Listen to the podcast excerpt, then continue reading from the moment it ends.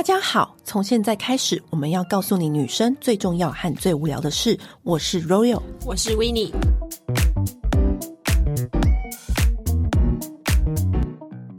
今天我们要聊一个亘古不变、千古都会被问的感情问题。嗯，我觉得好像每隔一段时间，这个问题又会被拿出来 repeat 再问一次。这个问题就是陪我们从小到大，永远永远都跟着我们的感情问题。所以，我们今天要聊这三个感情里面最容易被问到的感情考古题。首先，第一题讲出来，我真的都觉得嘴软了吗？也，可是我觉得不是。嘴软是你每一次你遇到新的对象，这问题就还会被拿出来讨论呢。好像就每一次你出现的时候，就是会再一次的又要再想到这个问题。第一题就是异性朋友的界限在哪？通常这个问题会先从哪一个点出发？你的男朋友可以在女性同事或女性友人回家吗？可以载他去别的地方吗？我觉得可以。那你觉得他应该要坐哪里？我觉得无所谓。我小时候很在意这一点。那你小时候在意的点是什么？我小时候在意一点，因为小时候会觉得副驾的位置是专属于我的。只要是任何一个异性坐上去，甚至说不要异性，任何一个人坐上去，我都会觉得有一种被剥夺感。有一种就是我的权益被剥夺的感觉。嗯、然后我就会觉得，怎么可以？那应该是专属我的位置啊！会有一种莫名的火大的感觉。那你我什么时候释怀了？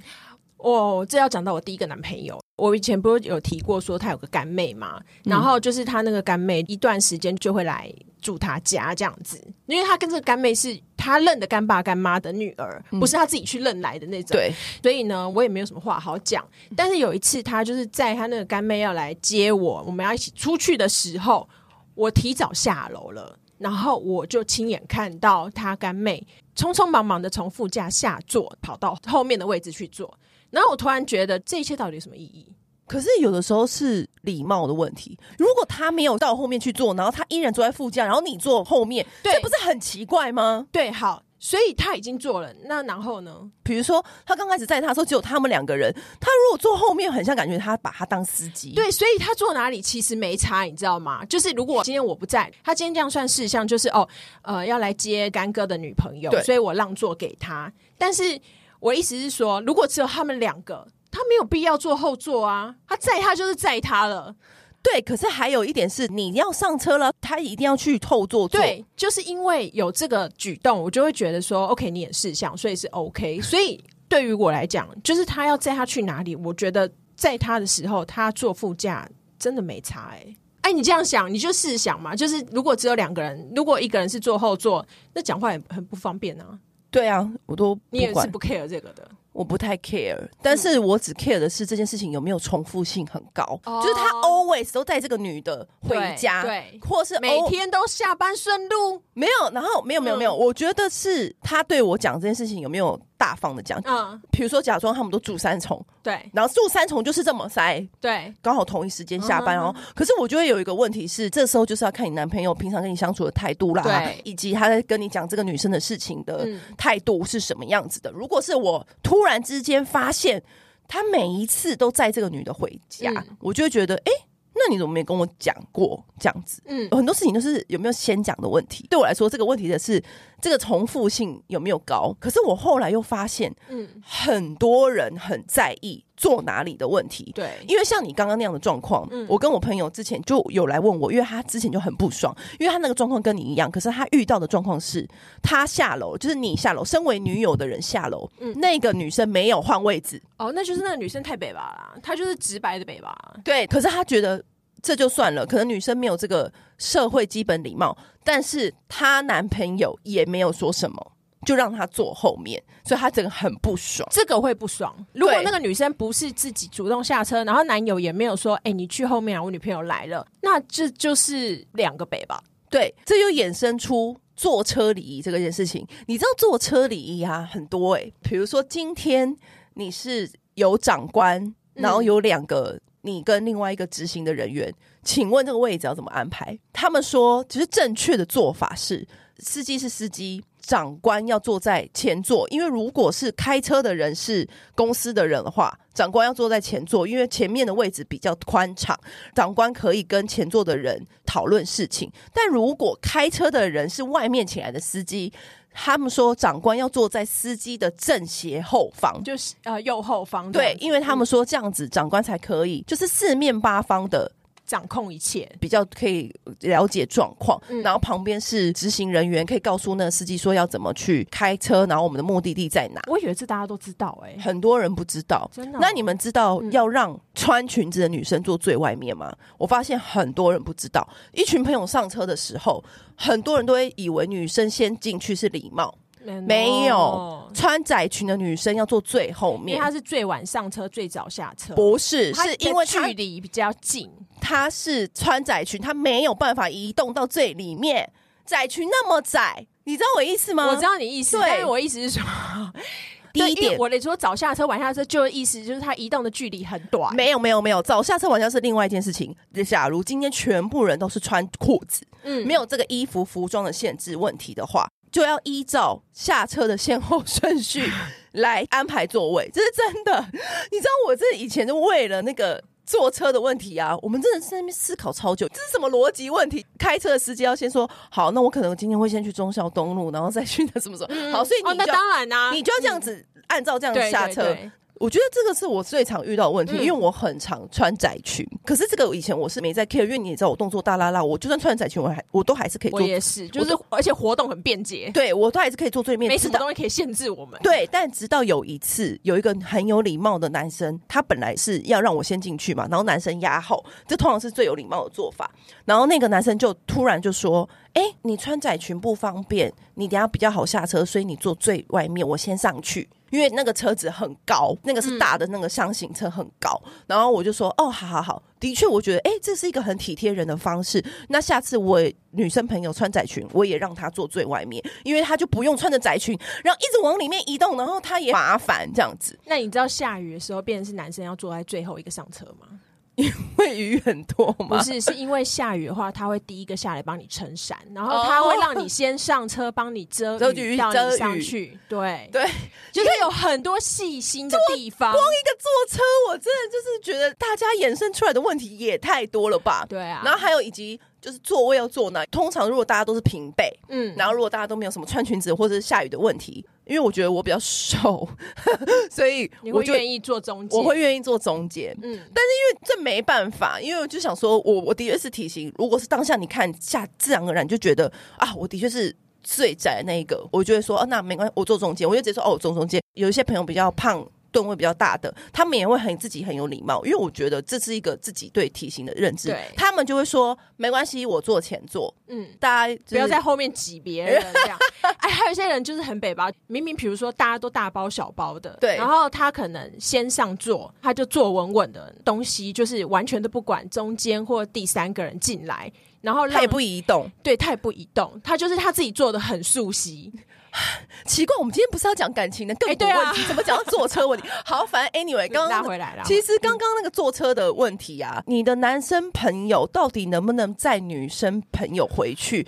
这件事情我的问题的延伸点就是，嗯、你的男生朋友跟异性朋友的界限，你觉得可以到哪里？我觉得呢，可不可以单独去看电影？好像也是可以，我觉得可以。哎，我的道德标准非常的宽松哦。这件事情就取决于他有没有先问我，因为有一些电影的 type、嗯、是我真的不会想去看，就是门片或什么的话，嗯，自己没兴趣的片，或者是说他有问我，然后他觉得我可能不会想看，或者我们一起去看。嗯、如果他先问过我，我觉得就是 OK，因为我就说、嗯、那没关系，那你跟那个谁谁去看，因为你们都是。讲这个主题的人，哎、欸，你知道吗？还有很多人是可以接受男朋友跟异性去吃饭，但是不能够接受男朋友跟异性去看电影。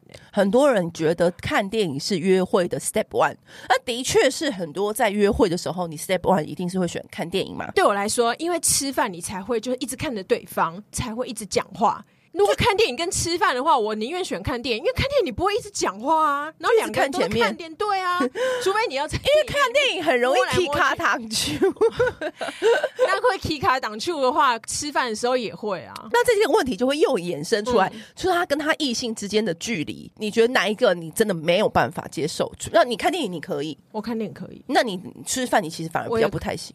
哎、欸，我也可以、啊。那你跟那另外一半跟异性朋友的界限，你觉得到底要在哪里？我觉得出游，但是不睡在同一个房间，你这这是你的极限？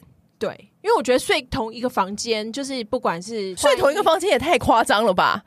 哎、欸，其实我认识很多人会跟非交往的对象出游，然后睡同一个房间的、欸。这他们没有发生什么事吗？没有，你真的吗？真的，而且我听过不止一个，而且我觉得 是为了要省房费吗？对，哦。因为比如说他住很贵的饭店啊，或什么的，或者是大家对节省旅费。因为说真的啦，真的要逃来 M K 的，他也可以瞒着你都不讲啊，是这样没错。但我觉得有时候是礼貌的问，就你有没有尊重？如果他有先跟我讲的话，我就会问为什么。嗯，然后他可能就说要节省房费 之类的。对，所以我我觉得我的底线是不可以住同一个房间，就可以住隔壁房。对，那你觉得？但你要有个合理的理由，一起为什么一起出游？对对，然后却没有你，对对啊，对这一题就会又衍生出来。你觉得你相信，嗯，另外一半有真正的红粉知己吗？我相信哎、欸，这一点我没有分小时候或长大以后才明白。我小时候就相信，因为我从小到大我自己男生朋友就很多，嗯、我男生朋友蛮多的，所以我也觉得说，哦，他们应该也可以有女生朋友。当然，我也有经历过对方的红粉知己是很明显侵略到女朋友的。领域的、嗯、是故意的，没错，我相信的确是有人打着红粉知己的旗帜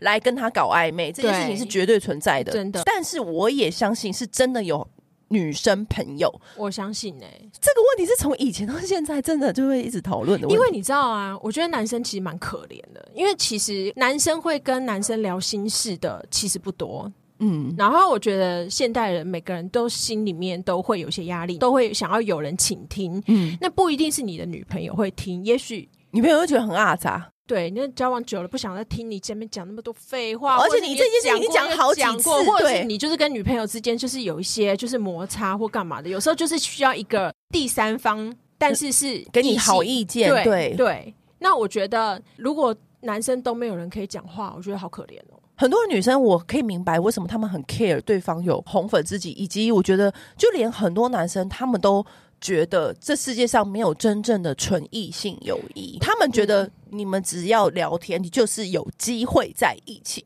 可是我觉得现在这个社会这么开放，不要说异性了，同性之间都很有可能引发情愫。你懂我意思？我懂，你真的要引发情愫。为什么一定是异性？我觉得这个根本就是很有问题哦。对，你政治不正确。我跟女生朋友也有可能展开情愫啊，为什么不行？真的？对啊，所以这件事情引发情愫这种东西，你们双方会有突然有一个 chemistry，突然就爱上彼此。那，你有什么办法？对，其实像我在看《造浪者》的时候，我就在心里想说，同志的话是不是要烦恼的更多啊？因为他们要烦恼的是同性。可是同性反而是社会价值或者世俗上面应该要最没有界限的，比异性没有界限很多的，所以他们是不是更烦恼啊？你说更烦恼对方出轨嘛之类的，或者是如果你是爱吃醋的人的话，以前小时候我们可能会很担心说，嗯，这个异性的界限。可是我觉得现在这个社会。甚至是小朋友，他们都已经开始被教育成，他们没有很明显说一定要跟男生女生结婚，对啊对啊，就是已经是慢慢模糊了。我也有很多朋友是可以同时跟男生跟女生恋爱的。那他的危险性不就更高？对啊，对啊，所以我觉得也不能这么说嘛，对不对？因为现在的社会已经是很开明了，所以所以自己真的就是要放松一点。因为如果你要纠结这些每一件事，还不如把自己变更好。如何想说两个人的感情怎么升温？嗯，然后一起营造两个人共同兴趣。那我们真的讲废话。我有看过，我有看过那种就是真的管很严、很严、很严的。那个男生到哪里，他都要拍照，然后打卡。他会拍他的手表。的时间证明这是这个时间点他在哪里什么之类的，然后我就心想说，这样到底又是何必？而且他这样子就是，这也许是是不是他们两个的小情趣？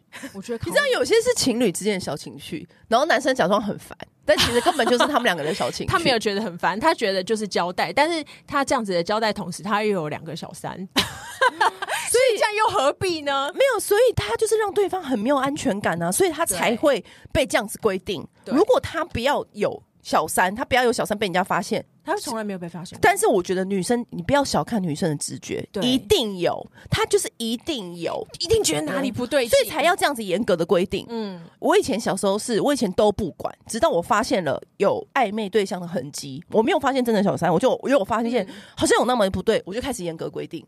所以我觉得，那你觉得严格规定之后有避免这件事吗？我跟你说，严格规定不是要避免这件事情，是要让男生发条给我紧绷一点，你知道我意思？因为我会觉得说，就是想要单纯的告诉他，我现在不爽。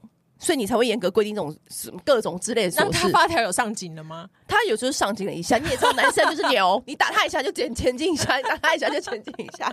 我觉得有时候是这样。还有另外一点是，很多人都说哦，这个女生怎么跟疯子一样，一直规定她男朋友这么多事情。嗯、可是呢，她分手之后，她到了下一个男友，她就完全不规定了。你就是给她安全感够不够吗？对，布莱德比特有次讲一句话，讲很有道理，是你交往的对象，你的另外一半就是彼此的镜子。他为什么会变这样？就是因为你的问题，你们是互相反射的。你就是一直给他不够的安全感，然后给他不够的东西，然后他才会一直这样子反过来，变成一个这么丑陋自己。没有人会愿意变成这样子的个性的自己。你知道我那个时候发现就是有小三，然后小时候就是深陷这样子，很痛苦，很痛苦。然后我就砸东西嘛，然后我那时候就哭着跟我那时候劈腿男友说：“我没有想过我这辈子会砸东西，我人生没有砸过东西。”我为什么会变这样？嗯、我到底为什么会变这样？我明明就是一个开朗活泼的少女，我为什么会变成一天到晚都哭哭啼啼，然后在这边砸东西的人？嗯、都是你害我的。嗯，为什么你要把我变成这样？所以我就觉得是啊，当然你这个情绪后面要怎么走出来，就是另外一件事情。可是。为什么那个人的个性会变这样？我真的觉得有的时候是另外一半造成的。你就是没有给他足够的安全感，或者是你这个人，你是不是在感情上面你们俩沟通有什么问题？那我觉得就是你们两个人之间有问题。当然也是有真的个性，天生疯子，有也是有天生疯子，那就另当别论。我现在是讲 average，就是就是你本来你不是这样的人，就是大众大众女生为什么突然会变这样？可是我真的是看过天生疯子，我觉得我从小到大就听过那么一两位，但是我觉得我听过绝大部分，他只要离开那个劈腿男之后，他就变超松，真的他就变得超 care，因为他说现在这个男生给他很大的安全感，很棒的感情生活关系，所以他就从来就没有管过。我就觉得哦，原来是这样，就是你另外一半给你什么样子的，彼此是彼此的反射。下一题最容易被人家爬出来讨论的就是对方可不可以看 A 片。我真的真心觉得这到底有什么好讨论的啊？为什么不？而且我这个人哦，有一次是跟当时的男朋友发生关系完，然后他去抽烟，然后回来的时候看到，哎，怎么床上有奇怪的声音？因为他去抽烟的时候，我正在看 A 片，然后他就想说：“哎，宝贝，我刚表现不好吗？你怎么现在在看 A 片？你就立刻立刻那么 right now 吗？你，你，你看 A 片有顺带就是做一些就是愉悦自己的事情？有啊。”哦，真的？哦，对啊，那哎、欸，你太不给人家面子了吧？不会啊，然后他就说，他就笑出来，他就说，我到底是交往一个什么色情女友？他就大笑，他就说，刚刚还不够，我快累死了。他说，你现在还看 A 片？我就说，哦，就刚好滑到，我就想要看一下。哎、欸，我想想看，我以前的确有个朋友，他是不喜欢男友看 A 片，他会觉得说，啊、我觉得为什么你要意淫别人？为什么你想的不是我？然后我就这样看着他，我很常想着恐流哎，我就心想说，所以你看恐怖片是爱鬼吗？对啊，这不是这不是这样讲的吧？我讲给姐妹听，姐妹姐妹说，那个男友不是满足你的吗？你为什么还可以继续看 A 片？我我不是这个意思，我的意思是说，我已经在，因为就是因为他很满足我，我我在那个情绪，我在那个 moment，延续，我想要延续嘛，延续那个感觉，我不能延续那个感觉吗？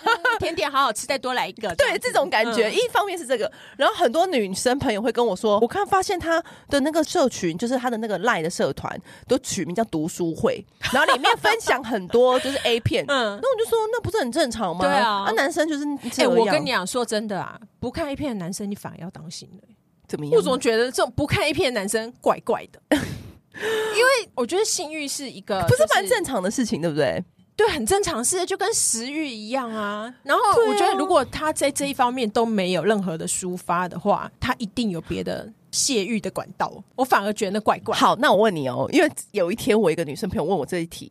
我一直都秉持着这样的回答。嗯、然后有一天他问我这一题的时候，我真的有一点语塞，回答不出来。就是，可是 Royal，我发现我男朋友的 A 片全部都是暴力的，没有一个正常的 A 片，我该怎么办？我就说，你真的看了每一个资料夹都是那种很可怕那种被虐，就是有点是。窒息式，窒息式，然后是超级被虐，然后超级虐人的那一种性爱影片哦。而且她男朋友，因为她会这样跟我讲的原因，是因为因为她男朋友外表是很斯文的人。哎，你知道那个？然后我们也都认识嘛。然后我就说，所以你真的没有看到别的资料讲？因为因为我就说，maybe 那只是他口味就是那个 category。对，他说这么重，他说他吓到是所有的影片都是这一种影片。他有一天就看到。她就是觉得说，她是不是有点不太认识她男朋友？因为有也许她觉得她跟她男朋友感情很好，然后也很了解她男朋友个性。就突然有一天发现，好像是打开那个潘朵拉的盒子，然后我就说：“嗯、我不知道哎、欸，我真的不知道哎、欸。”可是你知道吗？全球最大 A 片网站啊，Pornhub，嗯，他们其实每年都会做那个调查，然后调查出来的结果，呃，哪个地区的人最喜欢什么样子的类型？嗯。你知道调查出来的结果，其实往往的都非常的惊人呢、就是都跟那个地方呈现很大的反差。就比如说，美国不是它很多州都会有分保守党跟进步党，比较保守的跟就是比较新潮思想的。总之呢，大部分比较属于保守党的那个州，其实看的片都比较刺激。然后反而是大家以为，比如说左交啊，就是左派啊，这种就是进步啊、自由啊什么的这种，然后讲人权啊、干嘛的，其实看的反而比较正常。我觉得看 A 片是一个抒发，它会有你。人性很赤裸的一面，那你要说都看这种虐待啊或什么的，他就一定是变态嘛？我觉得也许不一定，他也许他是口味比较重。我觉得这个是很深层的东西。然后，其实你要跟这个人相处，比如说你在跟他性爱当中，他有没有试图可能想要虐待你？他有没有想要跟你提议说，哎，我们来玩自习式性爱，然后或是想要抽打你或干嘛之类的？嗯。我觉得真实的相处跟你幻想的世界是不一样的。讲到后来，他的意思是说，哎、欸，是不是我没有我想象中的了解我男朋友？就是有时候好像不是性爱的问题，是这个人原来有这一面，我对从来不知道，我不知道。他就想说，他是不是有些事情反而都不会跟我讲？嗯、可是你知道吗？有可能她男友自己也没发现，说他都看类这一类型的 A 片，他以为 A 片就是应该要长这样。我后来发现，蛮多人其实不了解自己的。我是说真的，就是像我以前就是有朋友，她的化妆啊，然后打扮什么，他都是走，比如说眼睛都是画圆圆的啊，嗯、腮红也画圆圆的啊，可爱的啊，感觉啊，然后这样很甜美笑啊什么的。可是他一直觉得她是性感风。哦，对，就每个人对事情的解释不同，就是有些人有一点自我认知不协调。我是说，可是也不能这么说，他为什么？为什么社会的框架是这样子性感，这样子性感？搞不好那个样子也可以性感。哎、欸，可是他他看的性感跟我们一样啊，你懂我、哦、懂我意思吗？他也会觉得哦，球力很性感啊，这样子。哦、对，可是他其实他在做的事情是反方向的。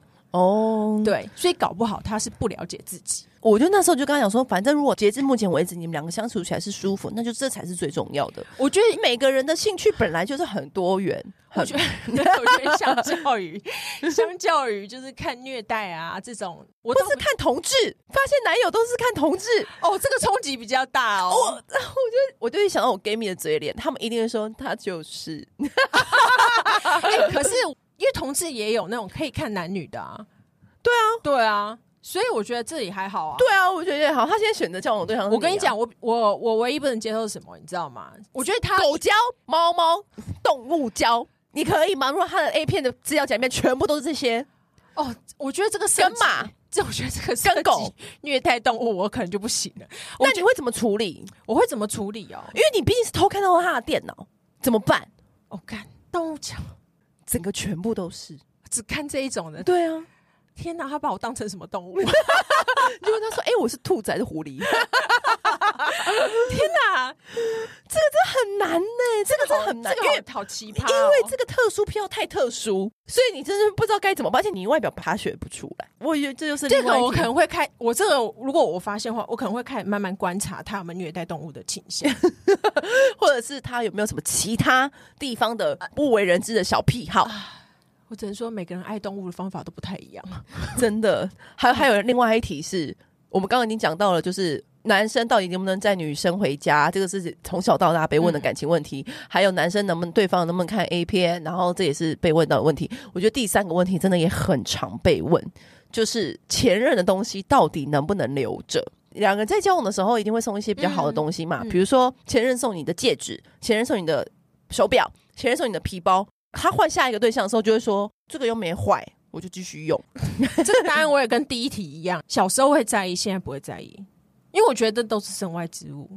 对啊，我觉得他，但是我觉得戒指我搞不好会。对戒指的话，搞不好会就是说，那我买一个新的给你，不要戴这个了之类的。他，他就是说，哎，你干嘛浪费钱？戒指我有遇过，嗯，就是有一个不送的戒指，嗯，然后他就说当时是他前女友嗯。买给他的，嗯、然后我就说，可是你这样一直戴着，哎，他说，可是我真的很喜欢这个戒指的款型，不是那个女生送的的关系，嗯嗯嗯，然后我就说，这我也可以理解，因为的确是我很喜欢这个设计，我也会一直把它视为是常戴的饰品，嗯、但我后来也没有在意，但每一次只要看到他手上那个戒指的时候，还是心里面还是就会。自然而然浮现那个女生的脸，嗯、我知道我自己是不在意的。我知道她真的是因为喜欢这个经典的款式而戴，嗯、但我会就觉得，因为如果说是其他什么音响啊、香水、项链、嗯、或者什么其他东西，我都觉得没差。比如说前女友送我衬衫什么的，我就觉得没差，我也没差。可是有时候戒指这一题，我真的是我也不知道哎、欸。我有反问过我自己说，如果是对方送我一款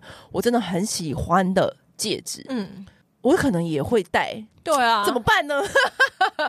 这个问题就来了，你知道这个问题，我就突然，因为他整个人也是前女友用过的啦，对对呀，是不是？就是你干嘛执着这个？对，因为他就想说，哎，是不是两个人交往的纪念品？然后一直看到他就一直想到。好，我觉得这件事情，我就充分的。有一集《欲望城市》的 Samantha，嗯，我觉得他真的讲的太有道理。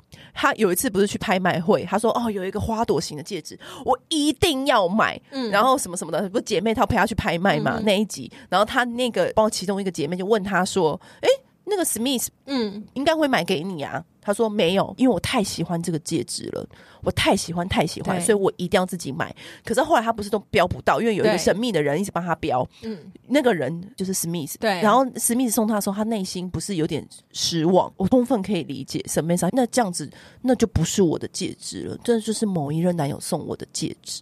我我很我好可以理解这个心情，因为有的时候你太喜欢这个东西。对，比如说假装我真的很喜欢这个 Tiffany 的手链，好了，嗯，我真的很喜欢很喜欢，然后有的时候是一个仪式感。老娘真的是辛苦工作赚了钱，然后我，我今天终于有余裕买这个手链给自己了。我买，然后我就是每一天戴在手上，我都觉得，哈，这就是我工作努力得来的成果。天我成功了，我终于从那个小资女，从从以前打工的女孩，今天终于成功了的那种感觉。你每一次辛苦工作，你每一次被客户骂，你低头看到这个手链。你都会想到那个曾经努力过的自己，可是如从今以后，如果是变成一个男生送你，你低头看下去，你就会想到说，干这个男的，就是你知道，就是你就会看到，你就会你就会想到说，哦 shit，这个男的不知道现在在哪里，这个手链，或者是你低头看，你绝对不会想到那个男的，你就会不会有这个情感，就会低头看，他就是一个手链，就不会有前面的那个情感，你知道我的意思？所以我就觉得，有的时候真的真的超级超级喜欢的东西，还是要自己买。因为我对于这些东西，我都觉得那个你没有给他附带的情感价值，我没有，我没有赋予他们情感价值。也许，也许我偶尔会想到送我东西的这个人，但是很少很少。而且想到也不会怎样，就只是想到了。你会想到，就表示你平常是已经忘记了。先不管，先不管另外一半，所以你到了一个里程碑，你也不会买东西送自己。不会，我现在买东西就是，哎、欸，我看到我喜欢，然后想。你不会有一个附他，我从来没有哎、欸，小理由或小意义没有、欸。我跟你讲，水瓶座人就是这么如此的置身事外。不是无聊，他们就是对所有事情都置身事外，所以这是为什么水瓶座的男生很让人讨厌，因为因为因为他们就是非常的置身事外，就是很想得开啊。因为我们就是一个，你知道，我们就是啊，我们今天我努力了，我成功了，我就要买一个什么，或者说啊，我搬出去，我第一个家，我要买一个什么什么，你知道，我们就是毛一堆。请问你每天在用热水器的时候有想到我吗？有啊，我就知道是维尼送的，而且我每次好好好每一次朋友来我家的时候，就是刚开始的时候会来你家参观，然后我就说哦，这是威尼送，这是谁谁谁送的，然后这是谁谁送的，这是谁谁送的。我的意思说，就是有的时候是象征意义的，有些是珠宝啦这种东西。我觉得有一个东西我可能会比较在意，就是婚戒。如果曾经是婚礼，比如说 Charlotte 钻戒这种，他还带着，对下一任来说可能这故事你真的很不满到现在哎。对，他可以收起来，因为婚戒毕竟是有另外一个意义的了。所以如果是婚戒、订婚戒这种的，我觉得花大钱我也会买一个再送对方。是，这是你跟我的。只有这一个，其他我觉得都随便。可你本人 连连都没有在戴，对啊，我觉得要看，对，嗯、你要了解另外一半是他对于像维尼可能就对于珠宝这种东西的情感意义价值没有那么大，哦、我对所有东西的情感意义价值都很低。对，然后像我可能就是 很了解我的人，啊、我就会觉得哦，有些东西对我来说情感意义价值。应该这样讲，我反而是。看重送的东西的时候投注的心力，因为我有发生过一件事情，就是我不是以前讲过那个，我就是得到一张便条纸当生日礼物的那个故事嘛。嗯、对这件事情，其实我没有太生气，嗯，就是我就会觉得，哎，他就是一个小孩子心性那种感觉，而且宝宝也是一个小可爱这个样子，对这种做法。对，哦我那时候在英国读书，然后我就是去找我朋友，就是他同年去英国读书，然后我在他家看到一张手做的生日卡片，嗯。是我那个时候的男朋友做哇，我整个当场就哭了哦天你！你懂你懂这个落差？那那个时候是同一个 moment 吗？你们正在交往的时候，然后他做一个手做的卡片给他。对，那个时候你们是交往的时候，然后他做这个手作卡片给他。对，这很但是我但是我相我完全相信他们之间是没有什么的。我真的我真心相信，也真的从来没有让我觉得有什么不舒服过。但是为什么我那时候难过到？哎、欸，那时候是二零零。五年吧，我那时候难过到我立刻跑出去就哭了耶！我立刻打电话回台湾骂他，哎，我们已经分手两年吧？那他给你的解释是什么？他给我解释，我也很无语。他就说，因为他是你的好朋友，所以我觉得就是那个时候我没有什么好送他的，然后所以觉得说，哦，应该要做一个卡片。所以他没有这样子做给我的理由，是因为他觉得他怎么做他都不满意，所以没有送。你知道这是最烂的说法，但是你。好像也不能不接受，我只是太不爽了，因为那那时候是已经分手，但我真的是太太太不爽了，这很不爽哎、欸。对，老娘生日收到便条纸，然后我朋友生日你送他手做精心制作的卡片，你所以你懂你懂我对物品情感的价值在哪了吧？这是他投注多少心力在上面的问题。我真的没办法接受。嗯，另外一半是用什么心力去准备你们两个人的节日？嗯，这你可以很明显感受到，包括他选的餐厅、买的蛋糕、嗯、用的卡片，然后你都可以感受到。然后我讲的是另外一个是哦，珠宝是有时候是很大部分是每一个人或手表，嗯，是会视视为是。呃，我工作的里程碑，嗯、或者是我自己成长的里程碑，我送自己这个礼物，我觉得好像是有点是两件事。嗯，对。那如果说对方当然是很认真的准备这个高档的礼物送你，你的确就是会很开心。但我觉得对我来说，那个开心的程度不会比。如果是我自己买下，因为这个礼物是我自己赚钱然后买下的，那个开心程度是不一样的。我觉得那个应该说不是程度不同，而是意义不同啊。意义不同，对，就就是真的意义不同。嗯，就像是这张纸一样，都是纸，对你来说就是真的就是意义不同，因为他只是送了一个便条纸啊，可是他什么都没做。对 对的。但是你知道，有些男生就是说，哦，我怕你生气，所以我不讲。然后什么，我觉得还不够好，所以我没有要。可是我觉得这些都 bullshit，是啊，都在讲一些。废话，啊、你就是、啊、就是没做啊，就是没有做啊，不然嘞，你就算没做，你拿一个蛋糕或者什么，全部别的都好啊。嗯，而且我觉得亲手卡片，就算他有买蛋糕、买饰品给我，可是如果我没有亲手卡片，然后对方有的话，我还是照样生气。是啊，这跟你送多贵的礼物没有关系。对我来讲，就是那个东西赋予的价值是在这边。对我来说啦，的那个心意是在这边。嗯、没想到这个亘古不变的话题，我们两个都。奔四了，都还在讨论。从小时候奔二讨论到奔四。不过我我觉得就是，我觉得想骗你的，怎么样都有方法可以骗你。就是有的时候想开一点，是让自己比较舒服好过的啦。就是你一发现这个征兆的时候呢，马上就是要很痛心的离开。嗯，就是不要再为他想任何借口，不要再想说 maybe 真的就像他说的那样，只是怎么样怎么样。我觉得没有。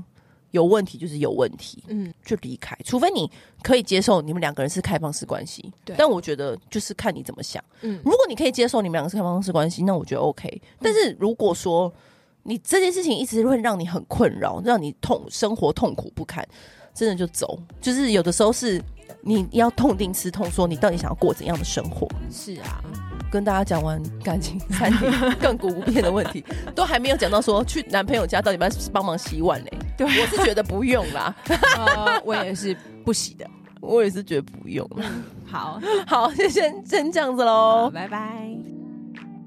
按订阅，留评论，女人想听的事，永远是你最好的空中闺蜜。